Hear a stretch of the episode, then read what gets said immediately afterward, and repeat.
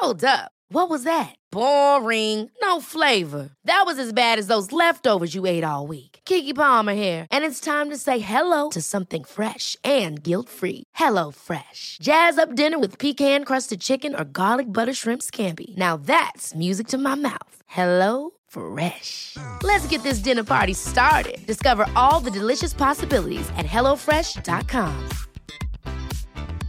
Hiring for your small business? If you're not looking for professionals on LinkedIn, you're looking in the wrong place. That's like looking for your car keys in a fish tank.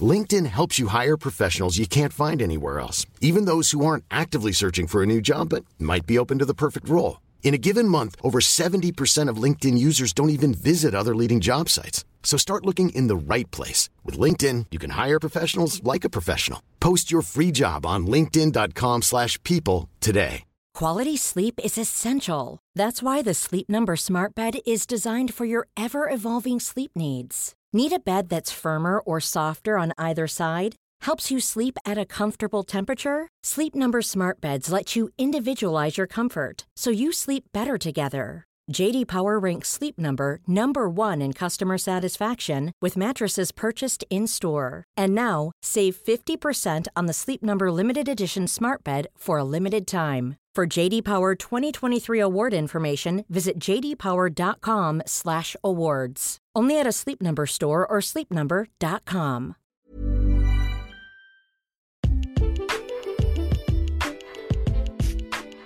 Muy bien, señor. Ahora diga A.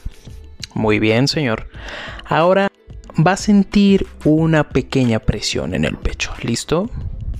Falta muy poquito para el examen nacional de residencias médicas y aún no sacas 75 en los simuladores. ¿Con esa presión te bastó? Bueno, no te preocupes vamos a estar teniendo maratón en el podcast, ¿ok? ¿A qué me refiero con maratón? Vamos a estar subiendo tres temas por semana y los temas son enfocados a diferentes especialidades por semana. Estos temas los vas a poder escoger tú en Instagram, así que no olvides seguirnos en Instagram como arroba medimexa y ahí vas a poder escoger qué temas quieres que sean vistos en la semana de los maratones. Que estés muy bien y no te preocupes, sigue estudiando.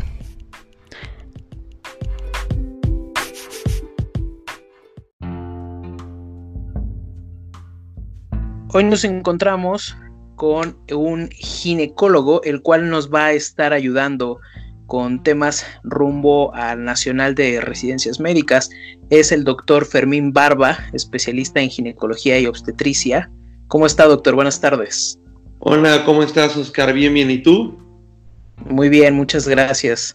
Principalmente y primero que nada, gracias por aceptar la invitación, Doc, eh, para poder hablar. Gracias. Muchas gracias por, por la invitación. La verdad es que yo he encantado de, poder ayudar con todo este tipo de situaciones. Yo pasé por donde están muchos de ustedes y créeme que ha sido de los momentos más padres de mi vida, el momento en el que pasé el nacional, pero yo creo las horas en las que más estrés he vivido en mi vida también, pero pues bueno. Este, Doc, antes de empezar, eh, te quiero preguntar algo, no, no directamente sobre los temas. ¿Qué consejo pudieras dar a los médicos que van a presentar el examen de residencias? Tanto académico como personal o en cuanto a control de estrés, por ejemplo? ¿Qué consejo nos podrías regalar? Mira, este, yo creo que aquí es muy importante saber cómo cada quien maneja su estrés. Este, yo te puedo hablar de mi experiencia. Yo soy una persona muy ansiosa, muy estresada. De verdad, yo hace, o sea, el 2015 fue un año, o sea, mis amigos que lo vivieron cerca de mí, híjole, o sea, pobres. Pero este, ¿Qué consejo te podría dar? Estudia, pero no te satures. Este, algo que me sirvió mucho a mí fue un grupo de estudio. O sea, los grupos de estudio son, son una muy buena alternativa. La verdad es que a mí me sirvió muchísimo. De los de mi grupo de estudio, este, la verdad es que nos fue bien a algunos, a unos, este, pues no como quisieran. Pero al final del día, este, también otra cosa que hay que tomar en cuenta es que la residencia no es para todos. O sea, entramos a la carrera de medicina y nos dicen, ¿qué vas a hacer? ¿Cómo? ¿No quieres hacer especialidad? La verdad es que... ¿En qué te vas a especializar, no? Claro, la medicina es una rama muy amplia. Hay gente que se quiere dedicar a lo mejor a la investigación, hay gente que se quiere dedicar a lo mejor a la administración, hay gente que se quiere dedicar completamente a la docencia y es muy válido. Igual estando ya en la especialidad, entras y te dicen, ¿y en qué te vas a subespecializar? No, a ver, pues es que no se trata de eso. O sea, disfruta el momento, no te dejes llevar por lo que dice la sociedad. Este, esos son como consejos que te pudiera llegar a dar. No te cases con la idea de la residencia. Presenta el examen. Si tú crees que o consideras que no es para ti, adelante. O sea, busca otras alternativas y, y vas a ser inclusive hasta más feliz. O sea, la residencia es un proceso muy pesado, muy padre, muy bonito. Yo mi residencia me encantó. Pero también se trata de que lo disfrutes, ¿no? Consejos personales. Yo te puedo hablar eh, este, de lo que hice antes del ENARM este, todo el mundo decimos, vamos a relajarnos y me voy a ir a hacer un masaje y me voy a ir al cine y ese día van a venir casi que a consentirme porque me lo merezco porque en 12 horas presento el examen y es el día más importante de mi vida casi casi. Y la verdad es que si hay algo que aprendí es el hecho de que tú hagas cosas que no sueles hacer generalmente para relajarte lo único que te va a generar es más estrés.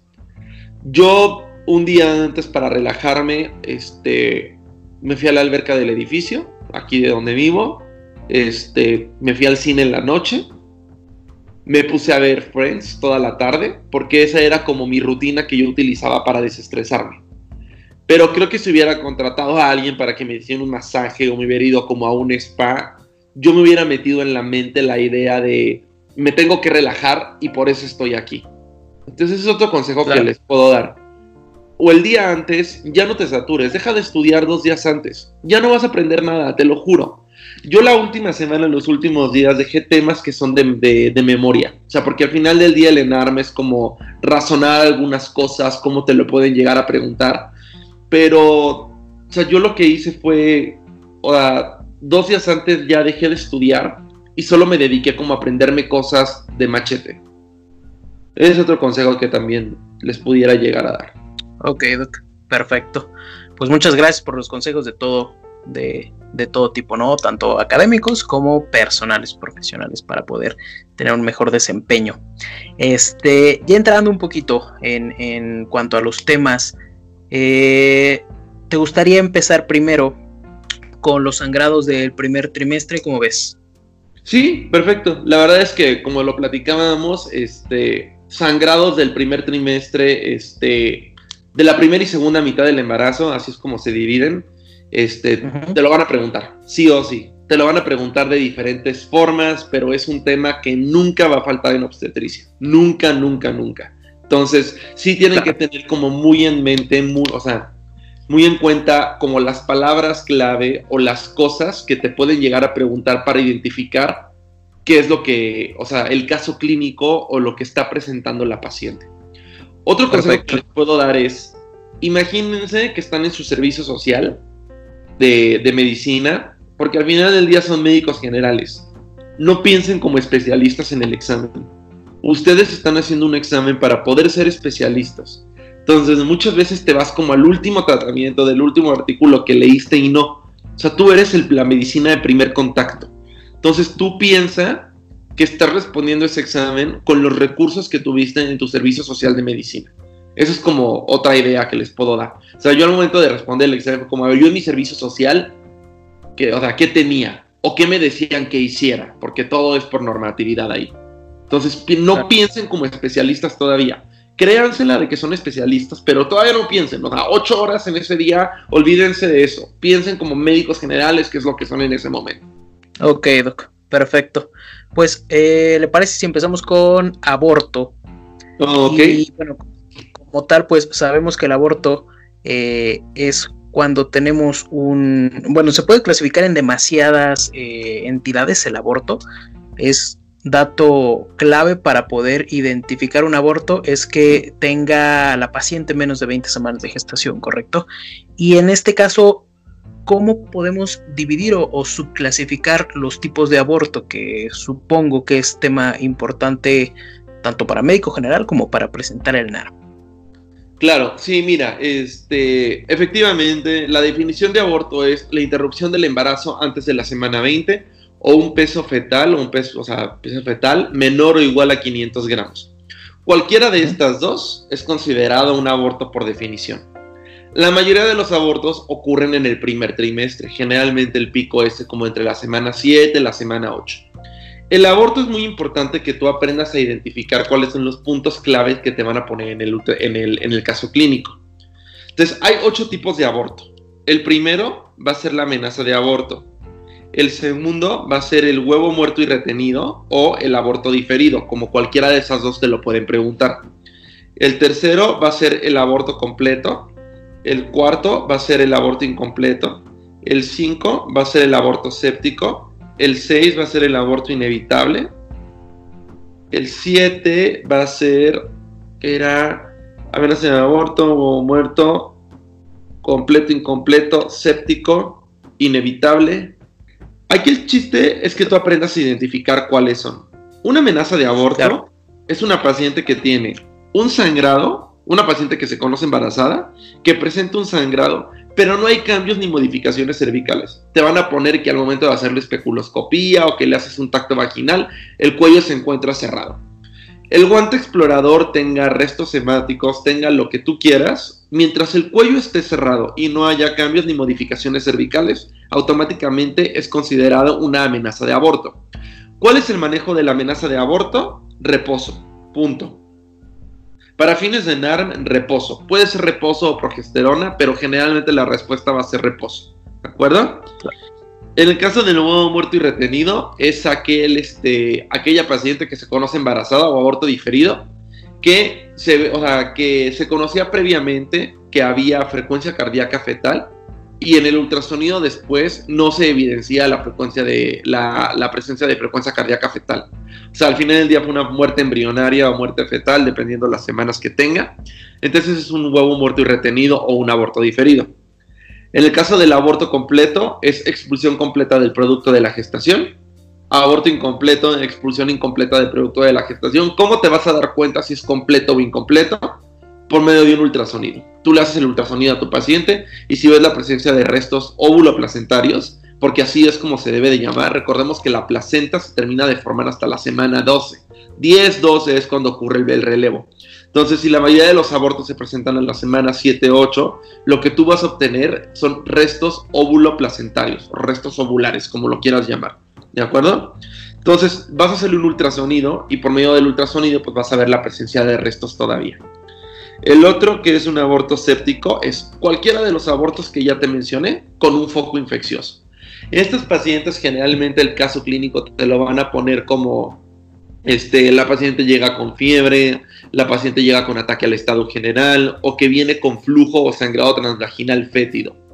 Ese es como el, caso que te pueden llegar a poner de un aborto séptico. O sea, que, que tenga el flujo fétido, el sangrado fétido y pues bueno, obviamente dolor a la movilización cervical por todo el proceso infeccioso que conlleva. Este, ¿Cuál es el, este, el patógeno más frecuente que se va a asociar con un aborto? El género de los Clostridium. ¿Sí? O sea, el género de los Clostridium es el patógeno que se va a asociar con mayor frecuencia a un aborto séptico.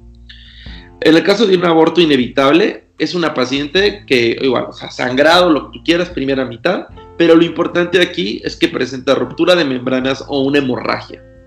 Sí, si te dicen una paciente que llega, le haces una especuloscopía y tiene este, o sea, la prueba del hecho es positivo, o corroboras que es líquido amniótico, o un sangrado muy abundante, es una hemorragia, eso es un aborto inevitable. Y el otro aborto en evolución es este, ya hay cambios y modificaciones cervicales. Los que más te van a preguntar son, el aborto diferido huevo muerto y retenido, la amenaza de aborto y el aborto en evolución. Y te van a confundir mucho entre el caso entre amenaza de aborto y aborto en evolución. El aborto en evolución va a tener cambios cervicales. Te van a decir que el cuello está abierto, que el cuello está blando, que a lo mejor puedes llegar a palpar partes fetales en el cuello. Entonces, ese ya es un aborto en evolución, ¿de acuerdo? Dentro de esto que mencionas, específicamente el, el diagnóstico pues es este puede ser por medio de una especuloscopía o cuál es el principal diagnóstico para el, para el aborto. Clínico. Clínico y por medio de ultrasonido. La especuloscopía no te va a ayudar mucho. La especuloscopía la utilizamos básicamente para ver el origen del sangrado. Porque el sangrado no siempre es cervical. El sangrado puede ser vulvar, el sangrado puede ser vaginal. Entonces, la especuloscopía no lo consideraría la verdad. Este sería más bien clínico o por ultrasonido en el caso del incompleto, del completo, del diferido. Y dentro de los tratamientos, eh, obviamente, pues no, no, no ahondamos más. Considero que con lo que acabas de mencionar sobre cómo diferenciar cada aborto es, este, pues es, suficiente para poder tener una base fuerte en este caso. En cuanto a los tratamientos, el tratamiento eh, como tal en la amenaza de aborto mencionas que es el reposo. Sí, reposo. ¿Qué tanto indicado, qué tanto están indicadas las, las prostaglandinas en este caso? No, las prostaglandinas lo que te harían sería madurar el cuello. Entonces, si tú lo que quieres es evitar que la paciente aborte, no le darías análogos de prostaglandinas.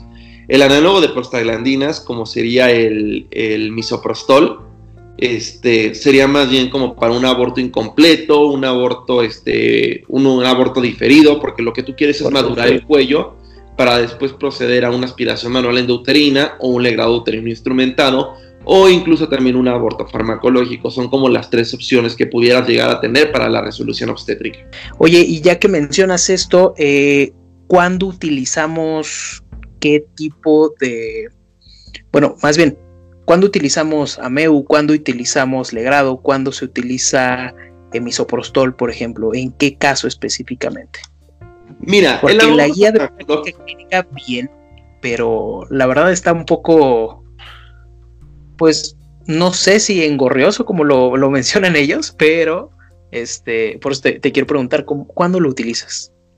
Mira, en el caso de el aborto farmacológico consta de dos partes. La primera que es la mifepristona y después el misoprostol. Son 48 horas de tratamiento.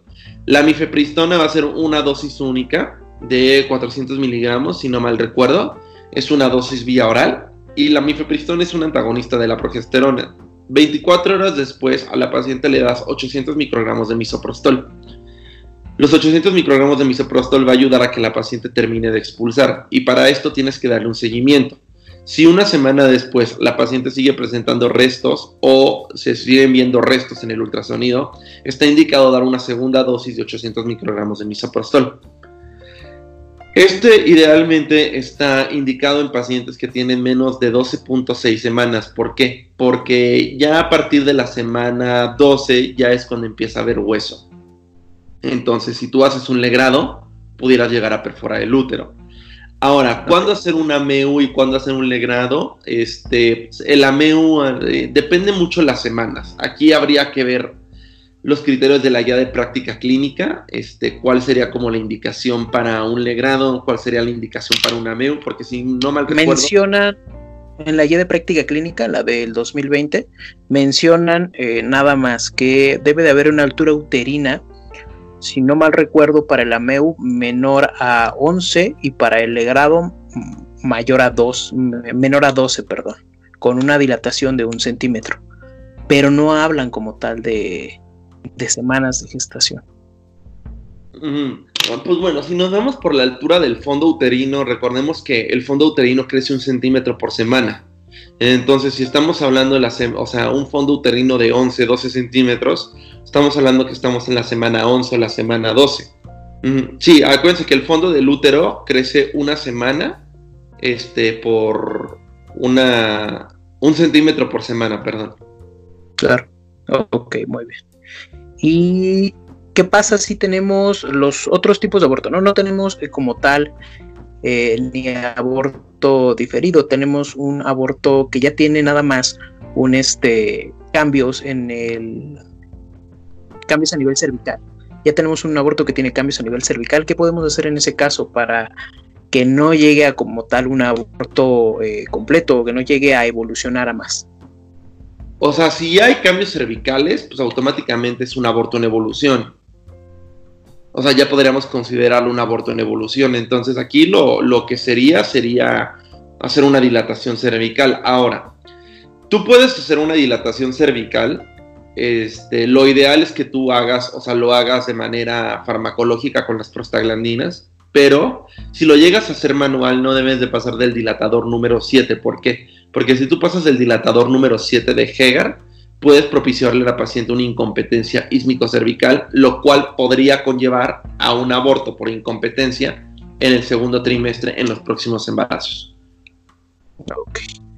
Y ya pues posterior a eso sería lo de incompetencia cervical, que se tendría que estar tratando con el cerclaje cervical propiamente, ¿correcto? Eh, con el cerclaje y con la progesterona, este, a mí me lo preguntaron este, cómo este, el cerclaje, esta pregunta me vino y fue como, ¿cuál es el cerclaje que más se utiliza? O el, el, que más se utiliza en México es el Espinosa Flores.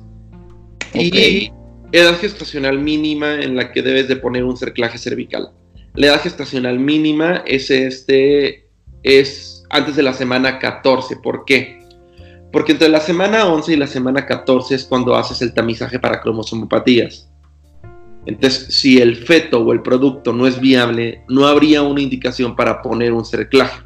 Obviamente a reserva de lo que quiera la paciente, pero bueno, esas son como cuestiones personales. Pero hasta mínimo a la semana 14 es cuando estaría indicado poner un cerclaje cervical. Ok. Ahora, ¿cuál sería una complicación del cerclaje cervical? Ruptura de membranas. Coriamnioitis podría ser también una complicación. Este, si se rompen las membranas, sí. Ok, muy bien. Está bien. ¿Algo más que te gustaría abordar en cuanto al aborto? Yo creo que no. Yo creo que con esto, este, o sea, podrían contestar perfectamente las preguntas de, aborto. Es solo, solamente o sea, enfocarte en la exploración genital que te van a poner. esa es la clave de aborto. Apuesto a que te gustó el podcast, ayuda a este tierno humano y envíalo a tus amigos. Además, escúchanos en Spotify, Apple Podcast, iBox y Google Podcast. Besitos y cuídate del COVID-19. Hi, I'm Daniel, founder of Pretty Litter. Did you know cats tend to hide symptoms of sickness and pain? I learned this the hard way after losing my cat, Gingy. So I created Pretty Litter, a health monitoring litter that helps detect early signs of illness by changing colors, saving you money and potentially your cat's life. Pretty Litter is veterinarian developed, and it's the easiest way to keep tabs on your fur baby's health right at home. Go to prettylitter.com and use code ACAST for 20% off your first order and a free cat toy. Terms and conditions apply. See site for details. Ever catch yourself eating the same flavorless dinner three days in a row? Dreaming of something better? Well, HelloFresh is your guilt free dream come true, baby. It's me, Kiki Palmer. Let's wake up those taste buds with hot, juicy pecan crusted chicken or garlic butter shrimp scampi. Mm. Hello Fresh. Stop dreaming of all the delicious possibilities and dig in at HelloFresh.com. Let's get this dinner party started. How would you like to look five years younger? In a clinical study, people that had volume added with Juvederm Voluma XC in the cheeks perceived themselves as looking five years younger at six months after treatment. Look younger, feel like you. Add volume for lift and contour in the cheeks with Juvederm Voluma XC. Reverse signs of aging by adding volume to smooth laugh lines with Juvederm Volure XC. For important safety information and to find a licensed specialist, visit juvederm.com. That's J U V E D E R M.com. Not for people with severe allergic reactions, allergies to lidocaine, or the proteins used in Juvederm. Common side effects include injection site redness, swelling, pain, tenderness, firmness, lumps, bumps, bruising, discoloration, or itching. There's a risk of unintentional injection into a blood vessel, which can cause vision abnormalities, blindness, stroke, temporary scabs, or scarring. Talk to a licensed specialist to find out if it's right for you.